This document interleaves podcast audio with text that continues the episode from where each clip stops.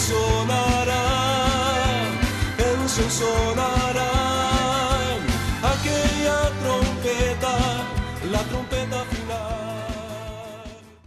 La Iglesia de Cristo de los Ministerios Llamada Final en Phoenix, Arizona, presenta su programa Llamada Final. Conscientes de que vivimos los últimos tiempos y que la humanidad necesita escuchar la verdad eterna de Dios, presentamos el siguiente programa con el pastor José Arriaga. Con ustedes, el pastor José Arriaga con el mensaje de la palabra de Dios.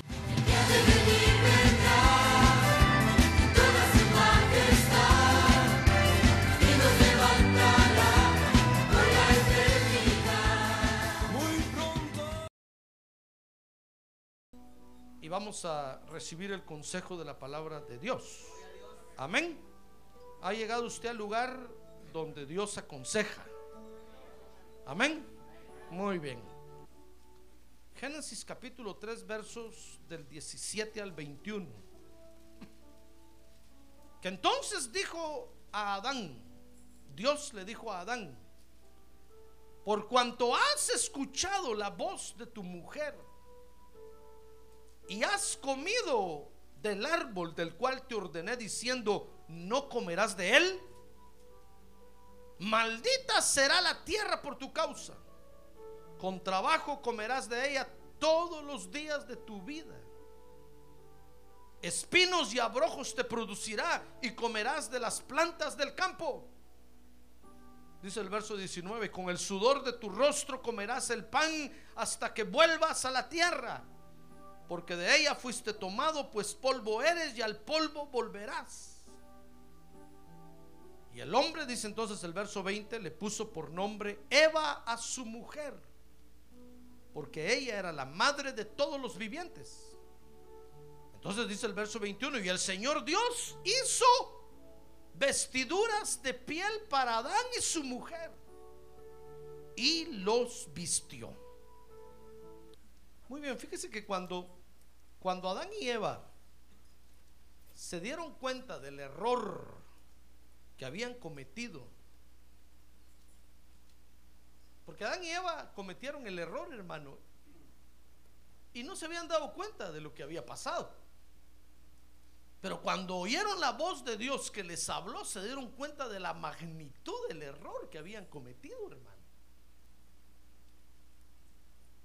Entonces, Dice Génesis 3:21 que cuando se dieron cuenta del error que habían cometido al haber pecado contra Dios, dice ahí el verso 21 capítulo 3 del Génesis que dejaron dejaron que Dios los cubriera.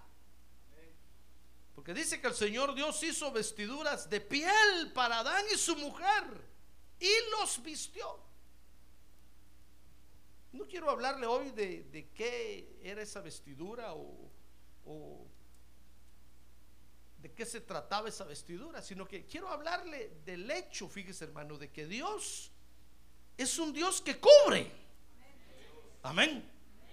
Dios es un Dios que cubre.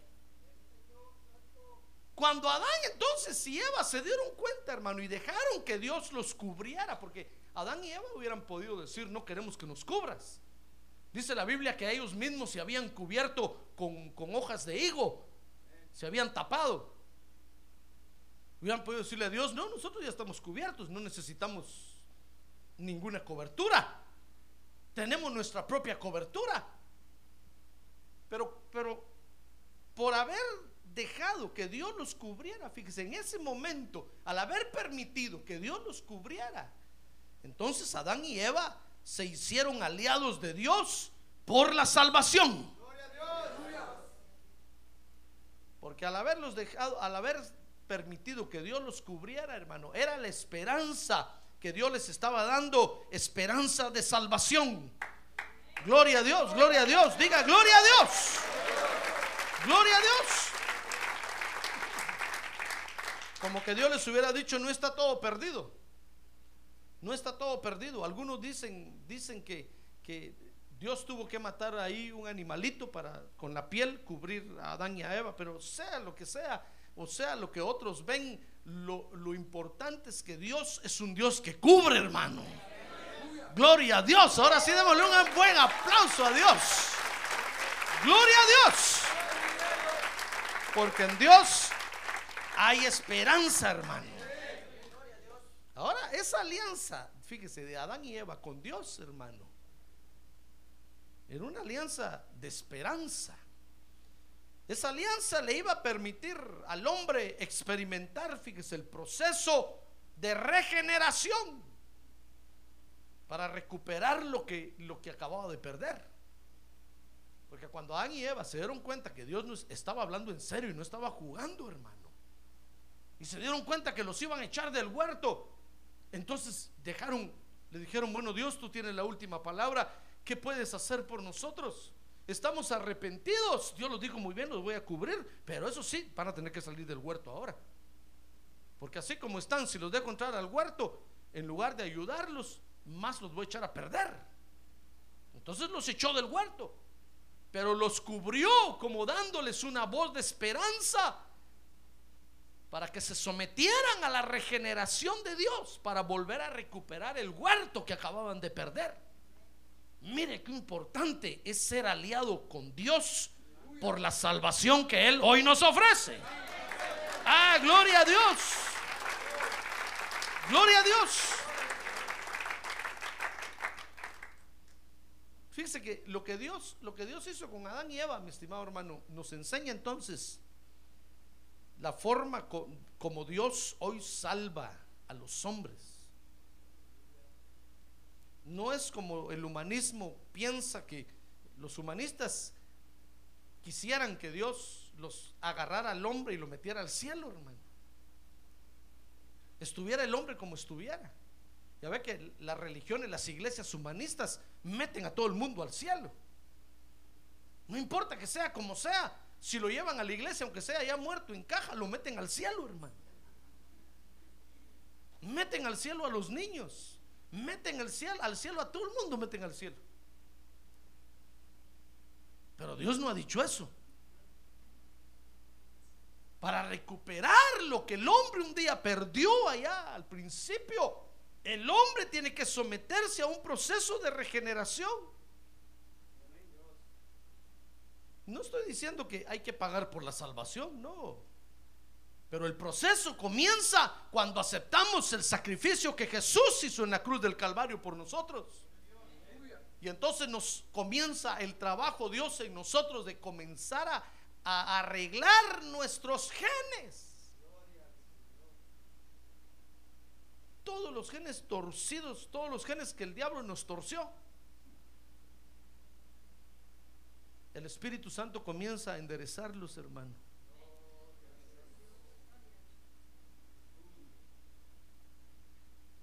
Esa es la forma como Dios salva hoy. Amén. Mire, dice Génesis capítulo 1, verso 2, fíjese que lo que Dios hace es que cuando alguien se arrepiente, Dios lo cubre, hermano. Inmediatamente Dios extiende su cobertura sobre él. Por eso dijo el salmista, el que habita al abrigo del Altísimo, morará bajo la sombra del Omnipotente va a tener el amparo de Dios, va a tener el auxilio de Dios.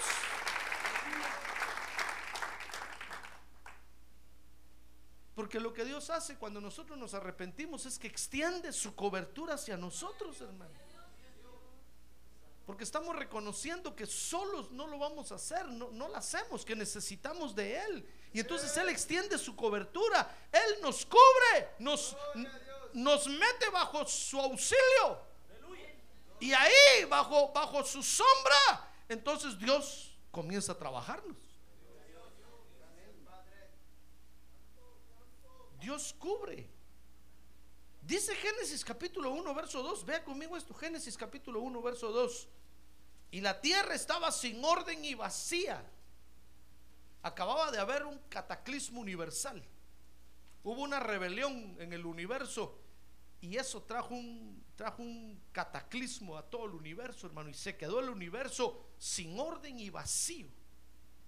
Dios hizo todo el universo, hermano, para que fuera poblado por los hombres. Por eso tomó el planeta Tierra y aquí puso el huerto del Edén Y Adán y Eva se iban a empezar a multiplicar y Dios iba a tomar a los hombres y los iba a llevar a poblar todos los planetas, hermano. Porque así es Dios. Pero cuando hizo al hombre y a la mujer y Dios estaba preparado ya para hacer llevar a cabo su plan, hubo una rebelión. Y entonces esta rebelión trajo a la tierra un desorden, hubo un desorden terrible. Dice Génesis 1:2 que estaba la tierra estaba sin orden y vacía y las tinieblas y entonces aparecieron dos dos coberturas en, el- en toda la creación. Dice ahí que las tinieblas cubrían la superficie del abismo. La maldad dijo, yo voy a cubrir el abismo. Y el Espíritu de Dios dice que cubría la superficie de las aguas. Aparecieron dos coberturas inmediatamente en la tierra. Y desde entonces, todas las criaturas de la creación de Dios han tenido que escoger bajo qué cobertura quieren estar. Pero nadie puede estar sin cobertura. O somos de las tinieblas o somos de la luz. O nos cubre la maldad o nos cubre el Espíritu de Dios. ¿Comprende? Entonces, debido a esa rebelión, fíjese hermano, es que hay desde entonces en la creación estas dos coberturas. Ahora dice, dice el, el Salmo 55, verso 4. Dice ahí el salmista, hermano, que nosotros los seres humanos, aunque sea por instinto, debiéramos de buscar dónde refugiarnos. Dice el Salmo 55, verso 4, angustiado está mi corazón dentro de mí y sobre mí han caído los terrores de la muerte. Terror y temblor me invaden. Mire cómo quedó la creación después de esa rebelión. Y horror me ha cubierto. Y dije, verso 6, quien me diera alas como de paloma, volaría y hallaría reposo. Ciertamente huiría muy lejos, moraría en el desierto. Miren, el salmista está diciendo ahí, miren, nosotros los seres humanos, por instinto de conservación, debiéramos de buscar un refugio. Porque, porque la creación está desordenada y, vacía. Hay terror, hay temblor, hay horror, hay terrores de muerte. Entonces dice el, el- el verso 8, me apresuraría a buscarme un lugar de refugio contra el viento borrascoso y la tempestad. Por eso el salmista pone de ejemplo ahí a la, paloma. Y dice, miren a las palomas, cuando hay horror, hay temblor ahí, buscan dónde refugiarse y son animalitos. Y pareciera que a veces son más entendidos que nosotros, hermano. Porque estamos viendo llover y no nos cubrimos. Entonces dice ahí, aprendamos del instinto de conservación que tienen los animalitos. Que cuando ven el horror, el temblor, cuando ven que el asunto está color de hormiga, no me pregunte por qué se dice color de hormiga. Buscan dónde refugiarse. Por instinto, aún por instinto de conservación como la paloma. Los hombres necesitan buscar un refugio, hermano. Ahora dice la Biblia que la cobertura de salvación que Dios le da al hombre es una buena cobertura, es una buena protección. Ahí el hombre va a vivir tranquilo, hermano, y en paz. Ah, gloria a Dios. A ver, diga, gloria a Dios.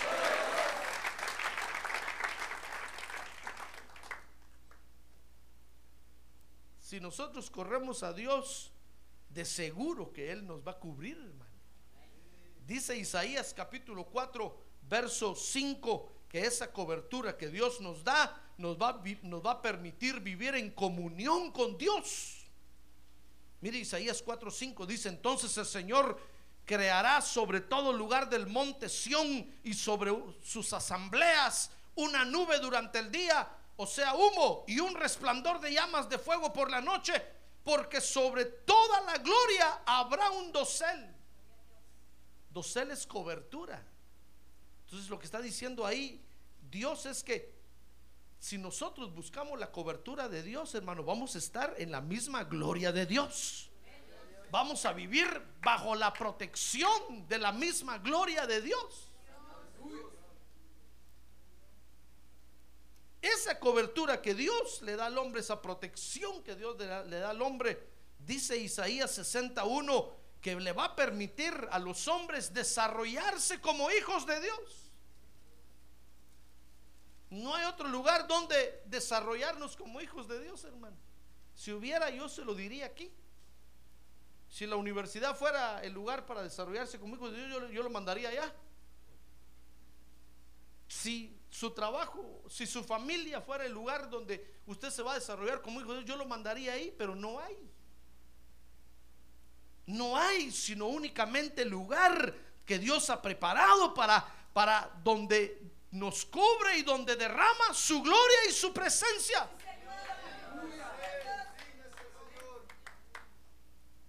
Dice la Biblia que ese, ese, esa cobertura de salvación que Dios le da al hombre es un lugar donde el hombre va a estar protegido del mal. Lea conmigo Isaías 4:6.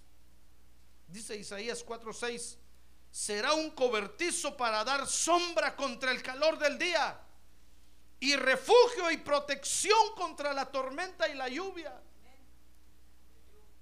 Qué inteligente fue Adán, hermano. Gracias a Dios que, que permitió que Dios lo cubriera.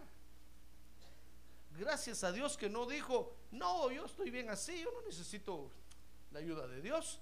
Yo con estas hojas de higo me tapo bien. Y todo se le miraba, hermano. Yo le dijo a Adán, ¿de seguro que te tapas bien? Pero Adán estaba consciente que las, que las hojas que de, de, de, las plantas que él había agarrado para cubrirse no lo estaban cubriendo bien. Cuando Dios le dijo, Adán, te voy a cubrir, Dios le dijo, con mucho gusto, Señor, es lo que estaba esperando, tu misericordia sobre mí, que extiendas tu manto sobre mí, que me cubras, que me cubras. y es lo que Dios sigue haciendo hoy con el hombre. Le sigue diciendo, hombre, ven, yo te quiero cubrir. Solo arrepiéntete y te voy a cubrir. Y mi cobertura, mi cobertura va a ser un lugar de refugio, de refugio contra el, contra el mal. Va a ser una protección para ti. Dice el Salmo 71.1 que los que se refugian en el refugio de Dios jamás serán avergonzados. Dice, en ti, oh Señor, me refugio, decía el salmista. Mire, jamás se halló avergonzado. Porque es un buen refugio, hermano. Por eso las aguas dejaron que el Espíritu de Dios las cubriera ahí al principio. Porque las aguas dijeron, no, el, el refugio de Dios es un refugio de vida, de esperanza, de regeneración, de cambio, de transformación. Sin duda las tinieblas le dijeron, aguas, vénganse para acá, métanse aquí al abismo. Y las aguas dijeron, no. Las tinieblas les han de haber dicho, no, si nosotros también tenemos aquí conocimiento. Y las aguas les dijeron, no, yo quiero estar en el refugio de Dios. ¿Sabe qué le dijeron las tinieblas? No, pero ese refugio es solo para los tontos, para los pobrecitos, para los haraganes, pobres evangélicos, no saben nada. Siempre son unos atrasados. Y las aguas dijeron, no importa, pero aquí en este refugio queremos estar. ¡Ah, gloria a Dios! ¡Gloria a Dios! Por eso decía el salmista, Señor, déjame estar en, en los atrios de tu templo. Aunque sea ahí quiero estar. Aunque sea ahí quiero estar. Prefiero estar ahí un día que mil días fuera y alejado de tu refugio. Las tinieblas tienen una cobertura muy amplia, hermano. Ahí usted puede hacer lo que quiera. Puede, puede echar a andar sus ideas a como sea. Empujando, pescando, pateando, jalando el pelo Por eso, por eso toda la gente se va para allá. Porque dicen, no, es que, es que las tinieblas no me exigen nada. Pero en cambio ahí, ahí en ese otro refugio de Dios, uy no, Dios es muy exigente. Por eso mucha gente dice, no, yo no voy a la iglesia, es que tanto que exigen ahí.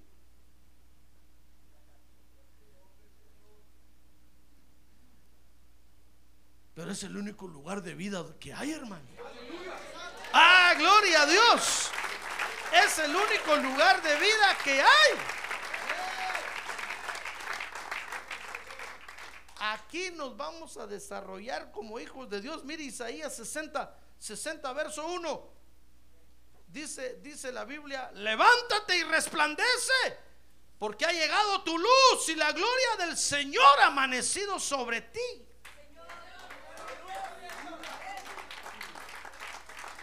Oiga lo que dice el verso 2, porque aquí tinieblas cubrirán la tierra. Ahí están las tinieblas, mire, cubriendo la tierra. Y densa oscuridad los pueblos. Pero tú que te has refugiado en el Señor Jesucristo, oiga, dice, pero sobre ti amanecerá el Señor. Y sobre ti aparecerá su gloria. Démosle un buen aplauso al Señor ahora. Gloria a Dios. Ah, bendito refugio de Dios. Bendito refugio de Dios, hermano. Mire qué refugio tiene Dios. Dios hoy está dispuesto a extender su cobertura sobre el que se quiera refugiar en él, hermano. ¿Sabe? El salmista dice que en los altares de Dios, si es golondrina, ahí puede anidar. Y si es gorrión, también ahí puede anidar. Las golondrinas son aquellos creyentes que vienen y se desaparecen, hermano, pues por temporadas. ¿Sabe usted que la golondrina es un ave de temporada, verdad? Aquellos creyentes que de repente vienen a la iglesia y, usted los mira volar y de repente se desaparecen. No es el hermano, ¿sabe? Fue a volar por otros aires. Le cantaron la canción que dice vete a volar a otros aires. fueron a volar. De repente vuelven a aparecer y uno dice, uy, llegaron las golondrinas. Pues fíjese que vienen y anidan en los altares de Dios y Dios les extiende otra vez su cobertura. ¡Ah, gloria a Dios!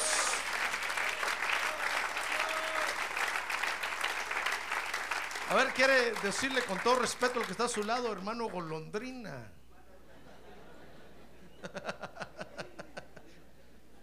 Usted se desaparece. Pero hay otros que son los gorriones. Mire, los gorriones son aquellos que andan de iglesia en iglesia. ¿Ha visto que el gorrión anda picando de flor en flor, va? Aquellos que andan picando de iglesia en iglesia, hermano, se saltan una, se van a otra y se van y nunca están en un lugar. Pero cuando llegan a una, Dios les extiende su cobertura y los cubre, hermano. Ah, gloria a Dios, Dios los tapa. ah, gloria a Dios. Mire, mire cómo es la cobertura de Dios. Es el único lugar de refugio donde hay vida. Por eso fue que cuando Adán, Dios le dijo a Adán, la regaste, Adán. Pero te voy a cubrir. Adán, con mucho gusto, Señor. Eso estaba esperando. Cúbreme, cúbreme. Pero te tengo que echar. No importa, Señor, pero cubierto por ti. Si tú me cubres, eso quiere decir que voy a tener esperanza, Señor. Sí le dijo Dios a Adán, te vas a ir, te voy a cubrir y esa cobertura te va a comenzar a arreglar el daño que te causaste. Es por eso que nos conviene hacernos aliados de Dios, hermano. Por causa de su salvación. Porque es el único lugar de vida, de vida y de esperanza. De vida y esperanza. Por eso fue que el Señor un día se paró ante los fariseos y les dijo, miren fariseos, delante de ustedes van a ir prostitutas, ladrones, mentirosos, porque ustedes se creen muy buenos, muy justos, creen que no necesitan mi cobertura y la desprecian. Pero van a, va a haber gente más entendida que ustedes, que van a entender que mi refugio es un refugio de esperanza, de cambio y de regeneración. Y se van a meter y a ellos los voy a poner por delante. ¡Ah, gloria a Dios! Y ahí estábamos usted y yo, hermano. De nosotros estaba hablando el Señor. Solo faltó que dijera José Arriaga. O su nombre ahí, ponga su nombre ahí. ¿Qué le parece que ahora nosotros vamos adelante? Porque entendimos que el refugio de Dios es un refugio de esperanza, de regeneración, de cambio, de transformación. ¡Ah, gloria a Dios! Nos agarraron los terrores y los horrores de la vida y las tinieblas nos decían, come on here, come on here. Nosotros dijimos, no. Ya mucho sufrí ahí. En eso el Señor Jesucristo nos dijo, vengan, métanse bajo mi cobertura, yo los voy a cambiar y nosotros nos metimos, hermano. ¡Ah, gloria a Dios! Por eso mucha gente dice, no, yo no voy a la iglesia evangélica porque ahí solo ex ladrones, ex drogadictos, pues sí, pero es que somos los que hemos visto, visto el refugio que Dios tiene para nosotros, hermano. Ah, gloria a Dios, gloria a Dios. Y hemos encontrado aquí el cambio de vida que necesitábamos. Por eso nos conviene. Es cierto que Adán perdió el huerto, pero se dejó cubrir por Dios, hermano. Dice Génesis 3:6 que en el momento de pecar, Adán y Eva solo sintieron el deleite del pecado, hermano. No se pusieron a pensar, voy a perder mucho. Si, si peco contra Dios, me voy a arruinar. No se pusieron a pensar nada de eso. Solo pensaron en el deleite del pecado. Mire Génesis 3:6. Dice que cuando la mujer vio que el árbol era bueno para comer, qué hambre tendría esa mujer, hermano. Se parecía a la samaritana, que cinco maridos había matado.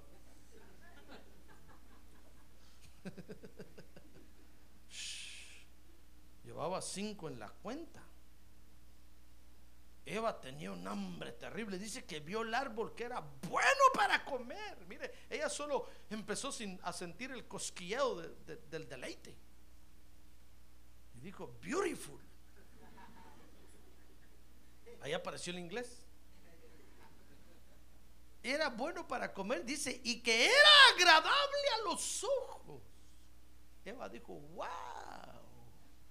Hasta abrió los ojos así, mire. Se le pusieron redondos, redondos, como los ojos de Garfield.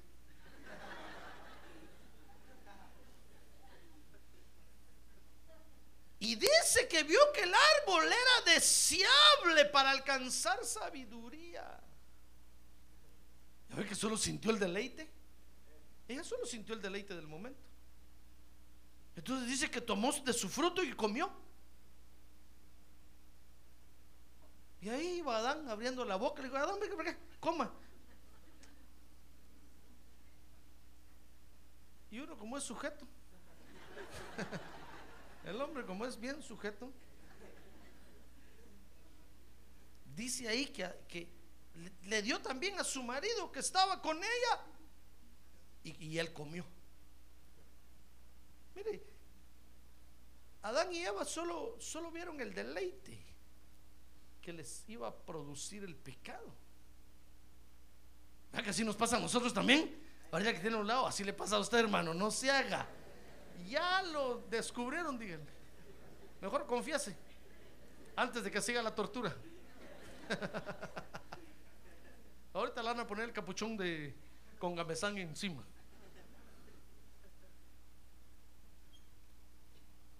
A nosotros así nos pasa, nosotros vemos el pecado y solo vemos el deleite del momento, decimos, "Guam, guam, guam". pero no nos ponemos a pensar cuánto voy a perder con esto, caramba. Todo lo que voy a, se me va a salir de las manos. en el momento. Y mucho menos nos ponemos a pensar en largo plazo, hermano. No nos ponemos a pensar si hago esto, ¿cuántos años voy a pasar cargando este asunto?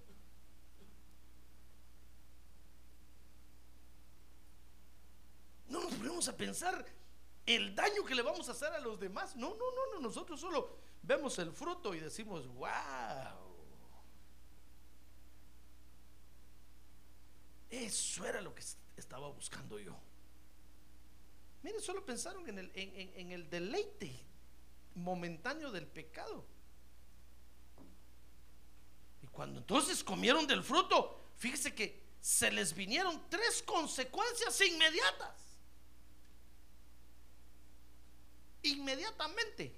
Dice, dice Génesis 3.7. Mire conmigo Génesis 3.7. Dice que entonces fueron abiertos los ojos de ambos. Mire, cosas que no, que no conocían y no sentían, comenzaron a sentirlas, hermano. Es como cuando, como el que se toma la primera copa de, tequila y empieza a sentir aquellas sensaciones, siente que van las nubes, siente que es pura hoja de árbol, no pesa nada, no pesa nada.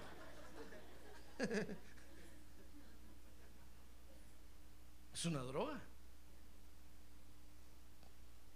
Lo adormece. Dice que fueron abiertos los ojos de ambos, comenzaron a, a tener nuevo conocimiento. Mire la segunda consecuencia, conocieron que estaban desnudos.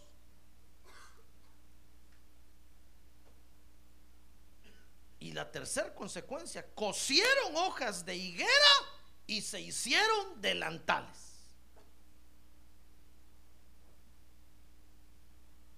Y el deleite del pecado se les fue. Aquellas cosquillitas que sentían, se les terminaron. Ahora ya no sentían cosquillitas, ahora sentían ganas de vomitar. Así nos pasa a nosotros, ¿verdad? Después que pasa el pecado, venimos al culto a adorar a Dios y uh, corriendo para el baño. Decimos, ¿qué me pasa? Y aunque usted haya comido mucho, no vomita lo que comió. Ah, es la consecuencia del, por haber pecado, hermano.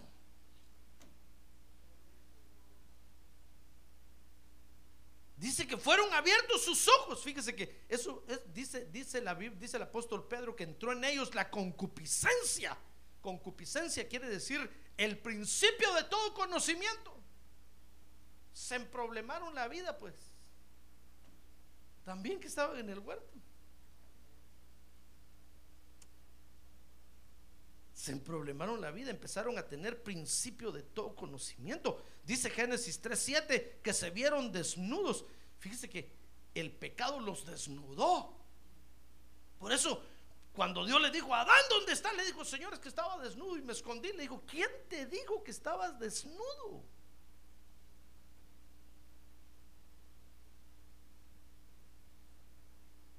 Miren lo que es el pecado, hermano.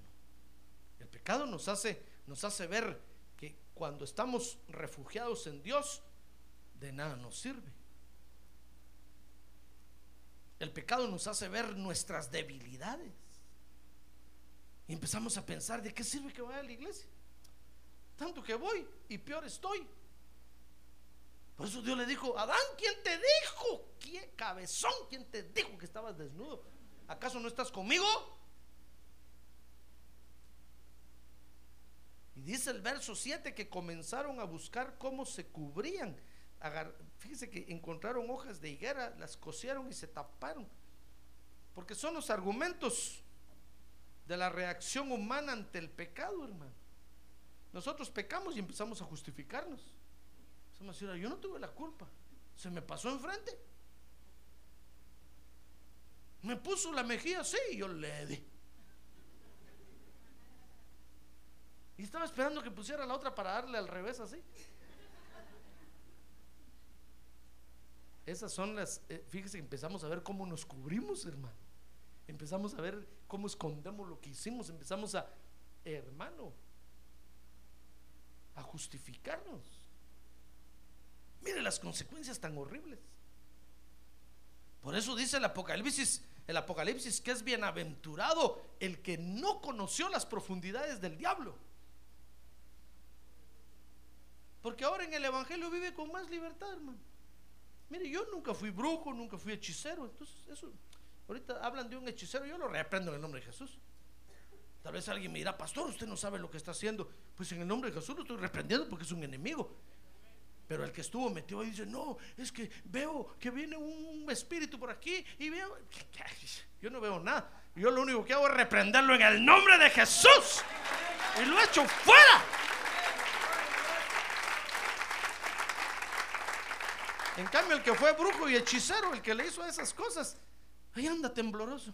Pues pastor, es que miro un espíritu ahí. Yo no miro nada. Váyase de aquí. ¿Verdad? El que le hizo esas cosas anda. tiene un sueñito y dice, ay pastor, es que soñé que usted se moría. Ah, señor, reprenda al diablo, no me estoy muriendo todavía. Dios no me ha dicho que me voy a morir. Ya. El día que Dios me lo diga, entonces le acepto su profecía. Pero Dios no me lo ha dicho, entonces no lo acepto. Pero el que, el que, le, el que le hizo a esas cosas vive temblando, hermano. ¿Comprende? Pero usted y yo que nunca fuimos brujos, ni hijos de brujos, ni hijos de hechiceros, que con valor nos, nos enfrentamos a eso y lo reprendamos para en el nombre de Jesús. Que se vayan. ¡Ah, gloria a Dios!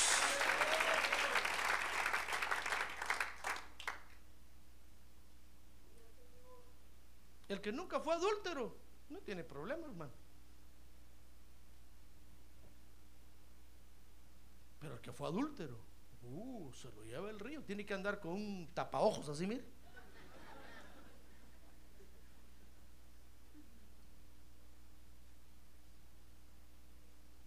Usted no tendría que andar con un tapaojos si no hubiera probado la sensación de ser adúltero. Pero como lo probó, y se deleitó. Oh, entonces ahora tiene el problema, tiene el problema de vivir atormentado por eso. Es un enemigo contra el que usted tiene que pelear. Mejor si va con el oculista y le ponen unos lentes así gruesotes que no mire nada, hermano. Mejor si no mira nada, por no decirle que se, se saque los ojos, como dijo el Señor. Es mejor sacarse los ojos que enteros lo tiren al infierno. Es mejor no ver nada, pues. ¿Comprende? Nadie se va a sacar los ojos, hermano. Y si se los quiere sacar, primero venga a preguntarme. No, ni mañana. El, el, martes solo con las cuencas así nada más. Pastor, usted dijo. No, no, no. Dios me libre, me meten a la cárcel, hermano. Mi seguro se va a echar a andar. Entonces, mire, miren los problemas que se metieron. Fueron abiertos sus ojos. Se vieron desnudos y comenzaron a ver cómo se cubrían. No tenían necesidad de eso.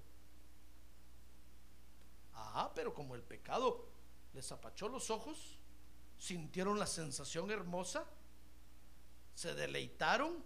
Entonces, mire las consecuencias que comenzaron a sufrir, hermano. Ya no dormían tranquilos hasta que les llegó el momento inevitable, fíjese, del encuentro con la verdad de Dios.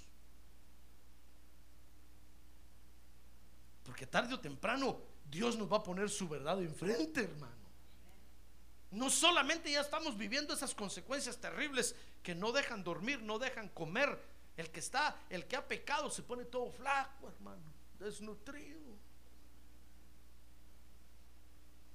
Empieza a sufrir las consecuencias y a temblar. Pareciera que está muy enfermo. No solo empieza a vivir eso, sino que Dios le va a poner su verdad enfrente para que la mire. Dice Génesis 3:8 que, mire, eso le pasó a Adán y Eva. Se encontraron con Dios. Dice ahí, oyeron al Señor Dios que se paseaba en el huerto al fresco del día y el hombre y su mujer se escondieron de la presencia del Señor Dios entre los árboles del huerto. Porque el que tiene culpa se esconde. No quiere oír la palabra de Dios, mucho menos venir a la iglesia. Que no, no, no, es que ahí Dios me va a poner su verdad enfrente y ¿qué hago yo? ¿Dónde me escondo? ¿Dónde me refugio? Y entonces las consecuencias, cuando se enfrentaron a la verdad de Dios y se escondieron, las consecuencias fueron peores. Dice Génesis capítulo 3, verso 11, que comenzó la deducción de responsabilidades, hermano.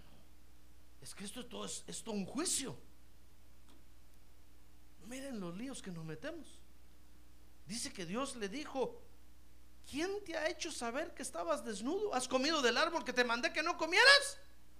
Mire, Dios llamó a Adán y lo responsabilizó. Entonces Adán dijo, mira Señor, a mí el paquete me lo pasaron así. ¿Cómo así dijo Dios? Sí.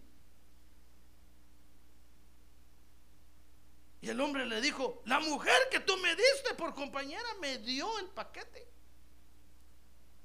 Así dijo Dios. Yo no sabía que Evita era capaz de eso. A ver, Eva. Dijo, Eva, qué terrible. Si ni pío decías antes. Pero a este cabezón bien le tomaste el pelo. Comenzó la deducción de responsabilidad, ¿se dio cuenta? Y entonces la mujer, la mujer dice que le dijo, la mujer le respondió, la serpiente que está en el huerto, dice, dice que le dijo Dios, ¿qué has hecho? ¿Qué has hecho? Y la mujer le respondió, la serpiente me engañó y yo comí. Y se empezaron a tirar la chibolita unos a otros, hermano. Mire, se, puso el asunto horrible, ¿ya se dio cuenta? Empezaron a culparse unos a otros.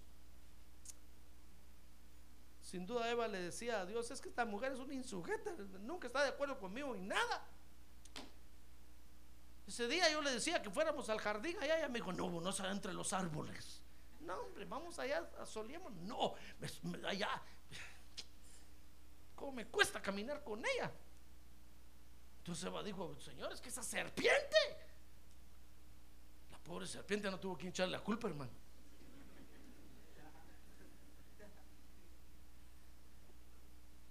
Y entonces, después de la, de la, deducción de responsabilidades, entonces cayó el castigo de Dios sobre cada uno. Mire, mire hasta dónde llega el asunto, hermano.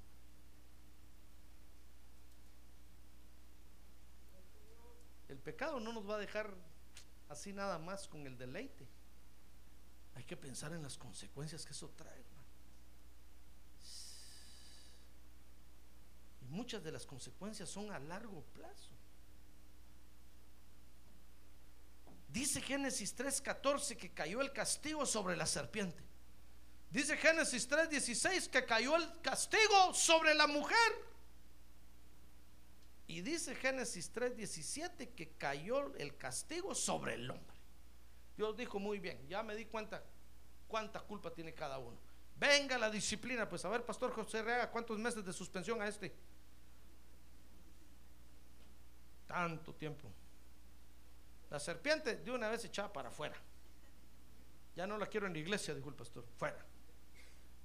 Eva, seis meses. Adán, cinco años.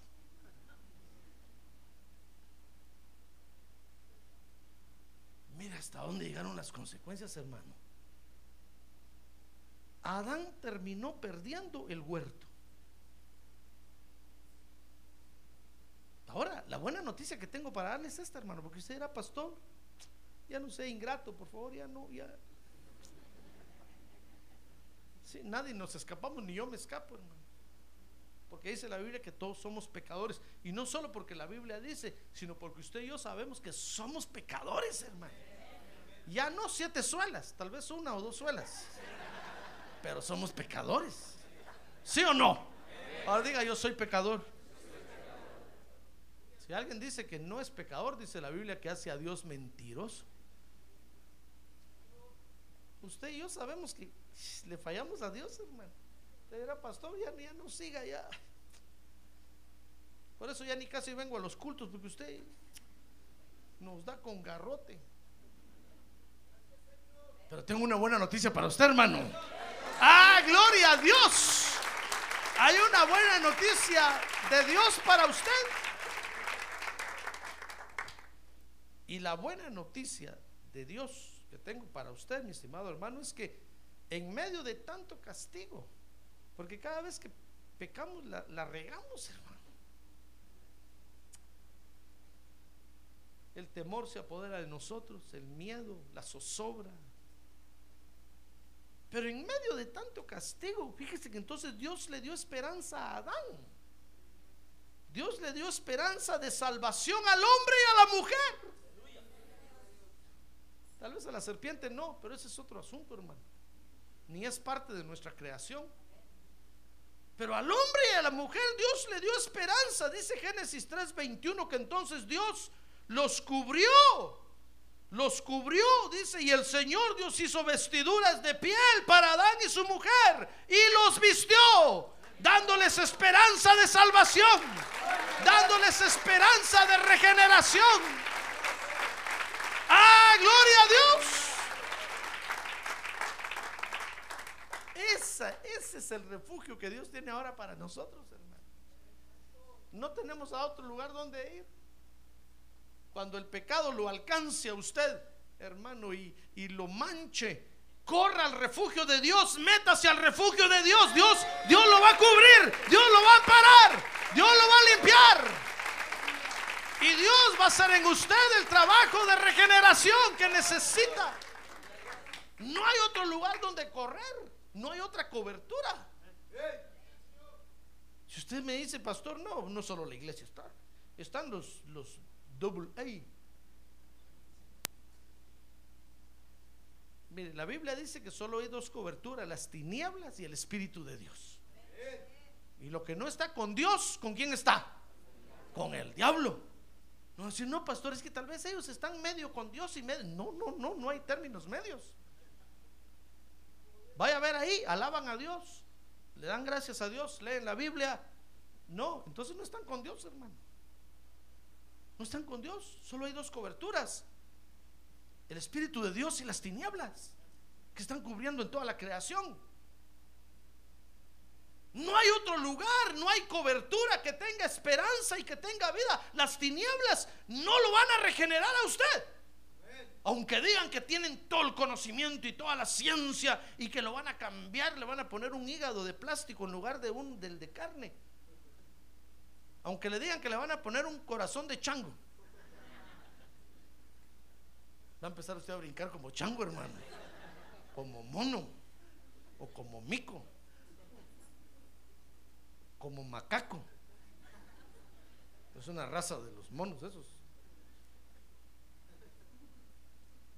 Nadie lo va a regenerar a usted tan bien como el Dios que lo crió. ¡Ah, gloria a Dios! ¡Gloria a Dios! Pero es que tal vez usted era, sí hermano, yo lo sé, pero es que, es que la disciplina, el castigo, pero es que hermano, entonces ¿qué quiere? El pecado arruina al ser humano, lo descompone, lo degenera, lo, echa a perder.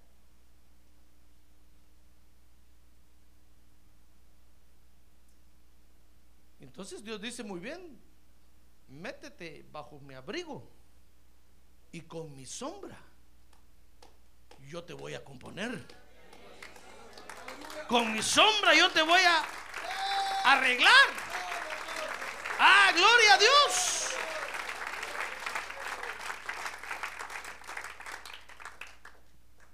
Por eso, mi estimado hermano, ningún hijo de Dios puede estar hoy sin cobertura de Dios. Porque dice ahí Isaías que, que lo que Dios ama lo cubre y ahí donde está su cobertura, ahí envía su gloria para cambiar, para transformar. ese lugar seguro que podemos tener. Ningún hijo de Dios puede estar descubierto. Porque no está con Dios. Y lo que no está con Dios está con el diablo. Por eso David decía, Jehová es mi pastor, nada me faltará. Jehová es mi pastor, mi cobertura. Porque toda oveja, hermano, tiene que tener un pastor que, la, que lo cubra. Aunque usted diga que nosotros pastores solo somos buenos para quitar lana, es cierto. La Biblia dice que por eso Dios nos pone aquí. ¿Sabe por qué? Por causa de las ofrendas que usted le trae a Dios. ¿Qué quiere que haga? Cuando dice, no, ese pastor solo dinero es, es cierto, hermano. La Biblia dice que por eso Dios nos pone aquí. Para que empecemos a ver a la oveja que está muy lanuda, le pongamos el ojo y la trasquilemos. Ah, pero muchos dicen, no, es que yo no voy a las iglesias porque solo dinero son ahí. ¿Y, qué en qué otra cobertura te vas a meter? No hay. Ah, pastor, yo estuve en una iglesia antes donde uno no daba nada. Si yo también estuve. De ahí vengo. Ahí nos enseñaron a darle limosnas a Dios, hermano. Y cada vez que íbamos a las reuniones, los centavos más sucios y más negros buscábamos, porque supuestamente uno era más consagrado. Entre más centavos más sucios y negros diera usted, más cerca estaba de Dios. Nos hacían hacer votos de pobreza. Y nos enseñaron a darle a Dios limosnas. Un centavo. Esa no es cobertura de Dios, hermano.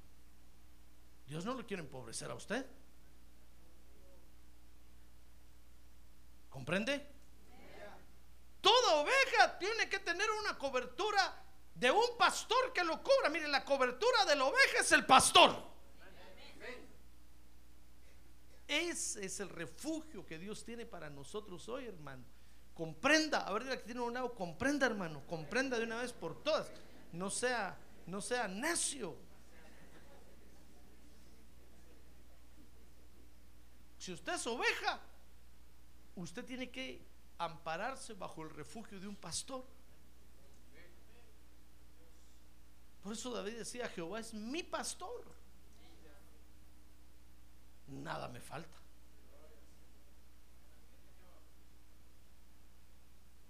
Diga, nada me falta. La Biblia dice que el Señor Jesucristo es el príncipe de los pastores. Nada nos falta con Él, nada nos falta. Estamos completos, estamos cabales.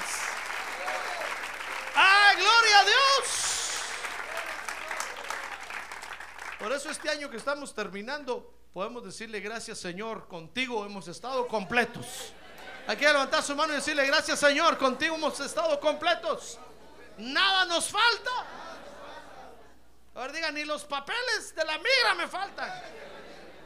Confiéselo, dígalo, ni mis papeles. Contigo estoy completo, Señor.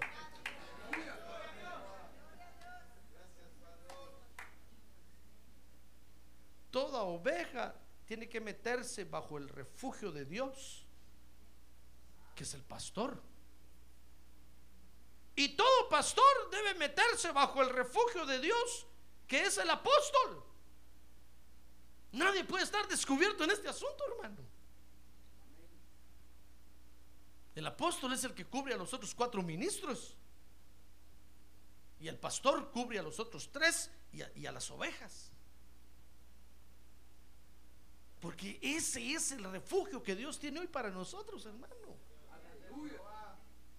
Por eso cuando Dios le habló eso a Adán, Adán entendió y Adán dijo, Señor, aunque sea lo último, si quiere una cosa buena, que haga. Y le dijo a Eva, hazte para allá, no quiero tu opinión. Ahora voy a tomar yo la decisión, le dijo. Porque Eva le está diciendo, no, mejor quedémonos con las hojas de higo. Se siente más rico. Hágase para allá, le dijo, no quiero su opinión. Cuando le pida su opinión me la da. Pero ahorita yo voy a tomar la decisión. Y Dios le dijo, que bueno, Adán, así se hace. Apriétate duro las, las hojas de higo. De higo. Apriétate los pantalones, quiso decir, pero no tenía pantalones,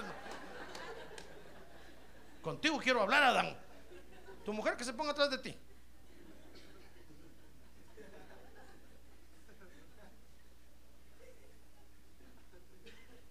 ¿Sabe qué dicen la- las feministas? No, dicen, si Eva, Eva no hizo nada malo. Eva lo que hizo fue traer el conocimiento a la tierra. Fue muy inteligente. Pues sí, se pasó en Adán. Pero eso no, le haga caso a las feministas, hermano. No le haga caso a las feministas. La mujer tiene una posición dentro del reino de Dios. Y su cabeza, dice la Biblia, es el varón. El problema que nosotros tenemos es que las mujeres creen que nosotros los hombres no pensamos. Y nosotros los hombres pensamos que las mujeres no piensan. ¿Y sabe por qué es eso? Porque la mujer, con sus encantos, domina al hombre. Entonces dicen, ve, este pobre no piensa. Solo me echó un poquito de pinturita aquí y así me mira, ve. Qué tonto es. No sabe que es un poco de achote de la cocina ahí. Me, me eché y mire cómo me mira. Entonces dicen, este es tonto. ¿Verdad que eso dicen, verdad, hermanas? Y el hombre, hermano, como la mujer cae en sus garras, el hombre dice, pobre mujer, le engañé.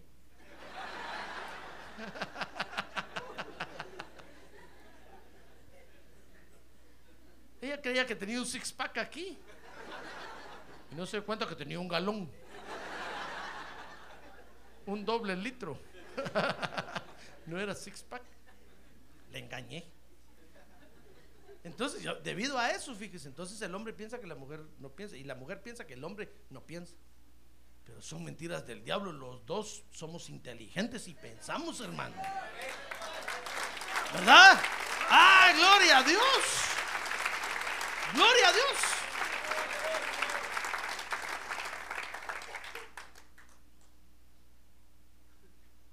Tenemos que meternos al refugio de Dios. Hermano, es aquí donde Dios nos va a arreglar y nos va a reparar. Es cierto que va a haber castigo. Es cierto que va a haber disciplina. Es cierto que va a haber enojo. Es cierto que es cierto, hermano. ¿Acaso no Dios se enojó ahí con Adán? Pero al final Dios nos va a cambiar y nos va a regenerar, hermano. Y vamos a recuperar el huerto que perdimos. Lo vamos a recuperar. ¡Ah, gloria a Dios! Nadie puede estar descubierto en este asunto. Nadie. Por eso cuando Dios le, eh, le decía, cuando Dios le habló a Adán y le dijo, Adán, te quiero cubrir. Adán le dijo, yes, sir. Si quiere eso, lo último que haga. Una buena decisión que tome en la vida. Si quiere esa, esa última, si quiere una buena decisión que tomemos en la vida, hermano. Si usted, esposa, es de las que piensa, ¿para qué me casé con este viejo? Qué feo. ¿Por qué me decidí por él? Tomamos malas decisiones en la vida. Los hombres también, también piensan a veces, ¿por qué me casé con esta vieja? Qué fea se puso. Tomamos malas decisiones. Usted tal vez está diciendo, ¿por qué compré este carro? Hombre? Qué feo. Tomamos malas decisiones, pero si quiere una buena decisión que tomemos en la vida, hermano. Oiga la voz de Dios que le dice, te quiero cubrir, te quiero cubrir, métete a mi refugio, métete bajo mi amparo, te quiero cubrir.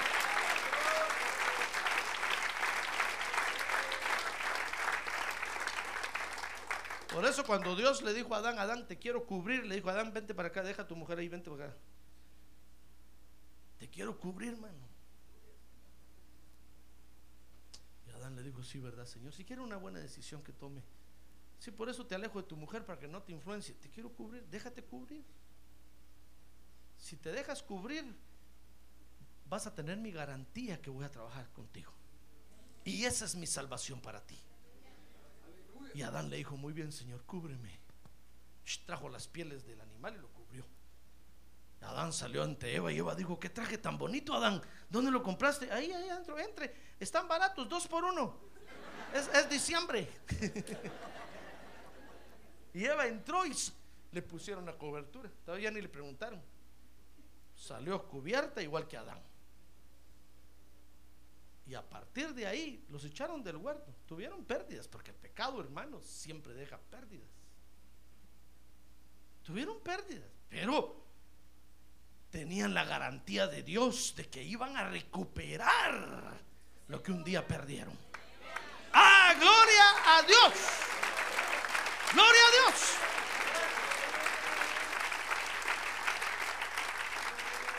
Por eso, mi estimado hermano, ahora que estamos en fin de año, tome la decisión de meterse bajo el refugio de Dios. Entonces usted era pastor, pues es que es un refugio muy severo, hombre. Ahí quieren que comamos a las 7 de la mañana, a las 12 del mediodía, a las 5 de la tarde. No me dejan ni respirar, pero ¿a dónde otro lado se va a ir a? A las tinieblas, allá, allá, no importa qué horas coma. Si quiere, come, si no, no. ¿A dónde va a ir? No tenemos otro lugar a donde ir. Dice, Señor, aunque, aunque tu refugio sea estricto, pero es lo que necesito realmente. Si quiero una buena decisión que termine tomando este año, me voy a meter bajo tu refugio, bajo tu amparo, bajo tu sombra. Porque ahí está mi restauración. Ahí está mi cambio de vida. Ah, gloria a Dios. Esa es la alianza que tenemos que hacer con Dios. Adán, Adán ni chispó palabra. Usted no mira ahí que le ha dicho Dios, pero y si no me gusta el traje, peor si no me lo hicieron a la medida. No, hermano. Adán lo dijo, Señor, peor si el pastor que me vas a dar, peor si es un tal José Arriaga, qué feo.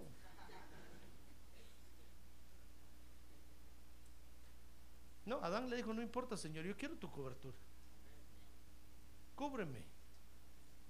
Cúbreme. Ahí está mi esperanza. Hoy es el tiempo de correr al refugio de Dios y de hacerse aliados con Él, hermano. Mire, Dios tiene la salvación de nosotros en su mano. Mire, la salvación de su hogar está en la mano de Dios. ¿Sabe usted eso, verdad?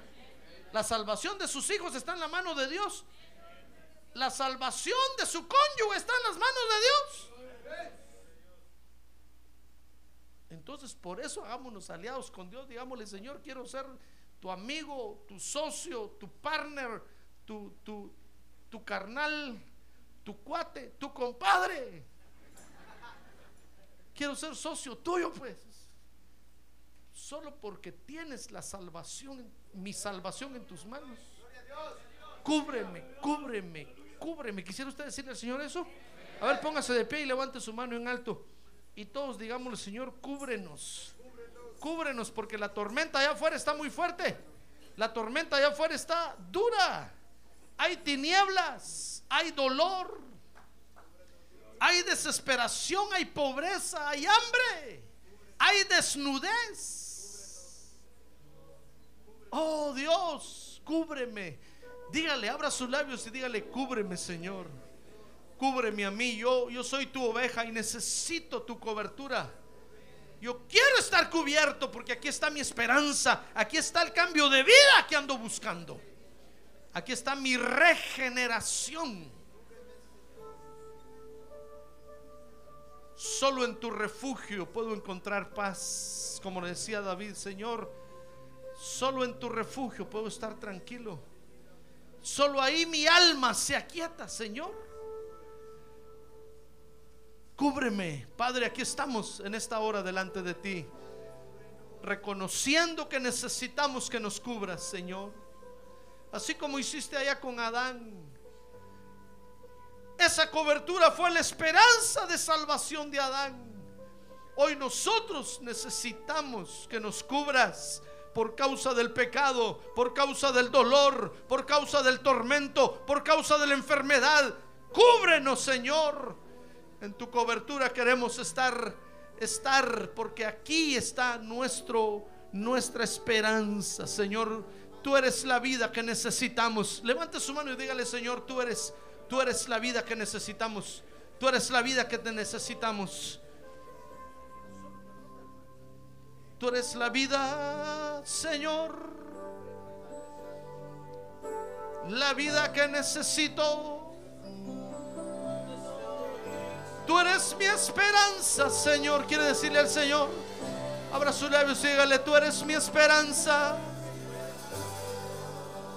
Tú eres mi riqueza, Señor. Tú eres la vida que necesito. Solo en ti estoy tranquilo. Solo en ti mi alma encuentra paz.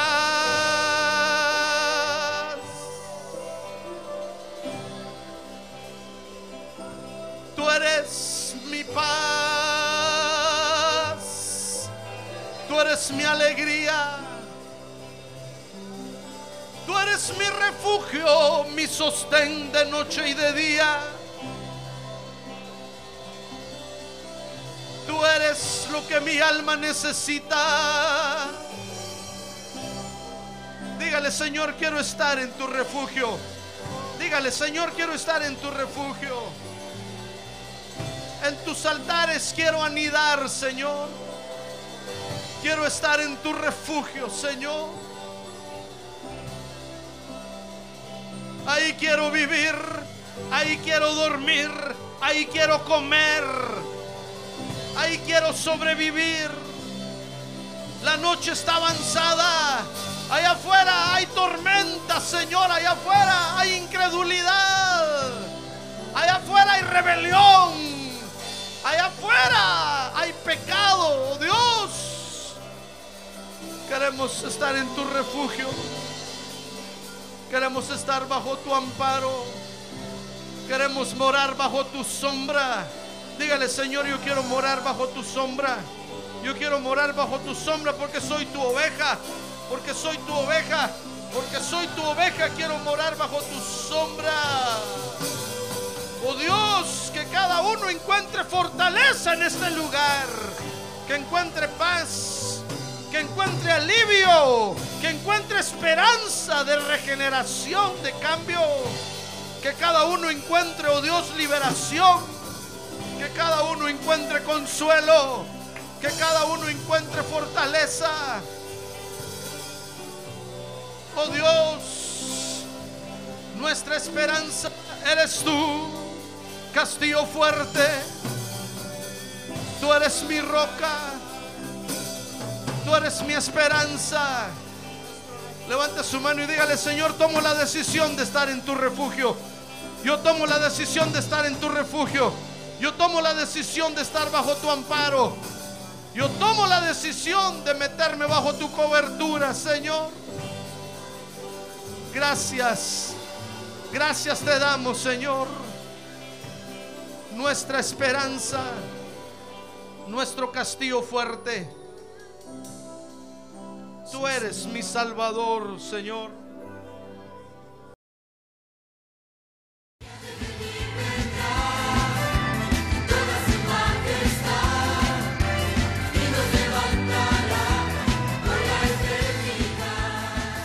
La Iglesia de Cristo de los Ministerios, llamada final en Phoenix, Arizona, cumpliendo con la comisión de Joel 2.1, presentó su programa, Llamada Final. Esperamos que nos vuelva a sintonizar la próxima semana a la misma hora por esta emisora. Los invitamos a nuestras reuniones en el 6023 Norte 71 Drive, esquina con Bethany Home Road. Para mayor información puede llamarnos al 623-934-1259 o visitarnos en la internet al www.llamadafinalphoenix.com.